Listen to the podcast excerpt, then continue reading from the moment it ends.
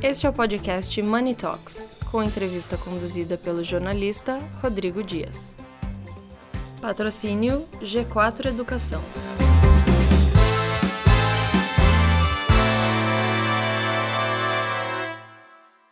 Olá a todos, eu falo com o Figueira, do Energy Group. Figueira, é, hoje se fala muito sobre experiência do colaborador.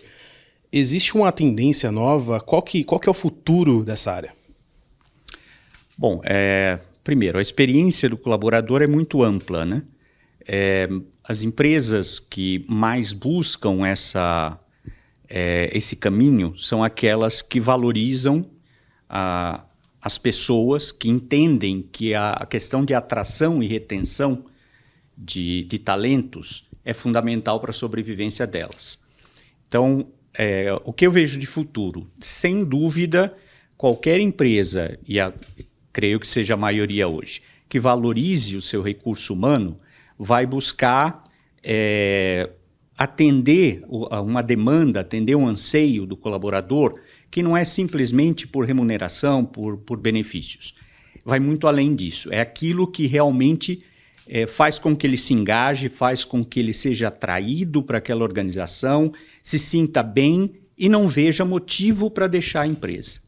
Então, nós normalmente fazemos um trabalho de diagnóstico, é, olhando toda a, a o público da empresa, os colaboradores e a direção, fazemos cruzamentos e identificamos os pontos de melhoria.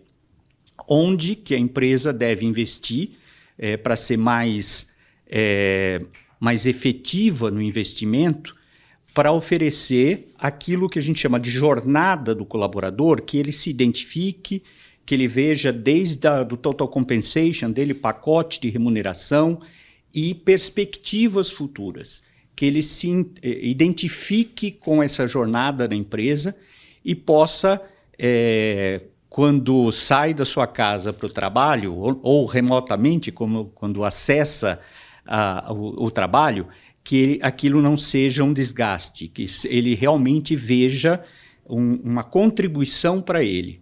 Ele identifique que ele está colaborando com a empresa, mas ao mesmo tempo ela está dando aquilo que ele realmente busca. Isso contribui muito para a atração e retenção de talentos esse serviço é bom para o empregador, bom para a empresa e bom, e bom para o colaborador. Sem dúvida, o colaborador vai identificar, nós até temos um, um formato de, de demonstração, é, e quando, é, aliás, isso é interessante, não só para o colaborador. O nosso foco começa lá fora para atrair potenciais candidatos. Né? O, o, o employer brand, né? a marca do empregador, começa lá fora para atrair as pessoas e depois ele vai se identificar em toda a jornada, que lá na, na atração, passa por recrutamento, seleção, o onboarding, depois é, toda a vida dele dentro da empresa, ele vai se identificar, ele vai, por exemplo, ter acesso aos job descriptions da, da empresa. Bom, hoje eu sou um analista, eu quero, minha meta é ser um gerente. O que é, é qual é a demanda de um gerente? O que, que eu preciso fazer para me, me candidatar no futuro, para ter um potencial, para me desenvolver, para poder é, crescer na minha carreira. Então, quando você demonstra essa jornada, você dá perspectivas. Então, isso vai reter muito talento. Para a empresa, óbvio, desenvolver a sua marca, né, o seu, seu brand, ser uma empresa atrativa, aquelas empresas que eu gostaria de trabalhar lá, valoriza e, de novo, a, a substituição de um, de um colaborador é cara, porque existe uma curva de desenvolvimento, de crescimento. Se você conseguir manter sempre bons talentos em crescimento, engajados, que se desenvolvam, isso para a empresa é fantástico. Essa análise de desenvolvimento do colaborador para a empresa é o futuro? Não tenho dúvida. É, hoje já se fala muito na, nessa experiência, na, nessa análise, em desenvolver o colaborador, mas a maioria das empresas não sabe como. Né? Essa, essa é a, a grande questão. Você conseguir dar ferramentas.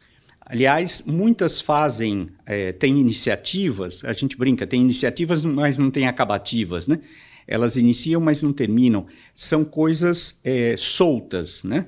aleatórias. O que nós fazemos é criar, como eu falei, a jornada, é, temas e, e, ações e processos é, que sejam conectados, que sejam eficazes e que funcionem juntos. Eu vou atacar aquilo que é uma necessidade e atacar de maneira é, integrada, para que o resultado no final seja. É, normalmente as empresas têm esse discurso: nosso melhor ativo, nosso maior ativo são as pessoas.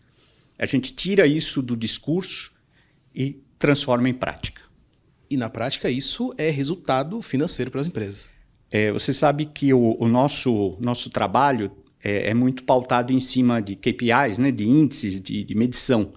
Nós fazemos muito isso medindo é, os resultados. E para a maioria das empresas, a gente recomenda que um dos, dos, eh, dos é, índices de medição seja o, o, que a gente chama de EBITDA per capita.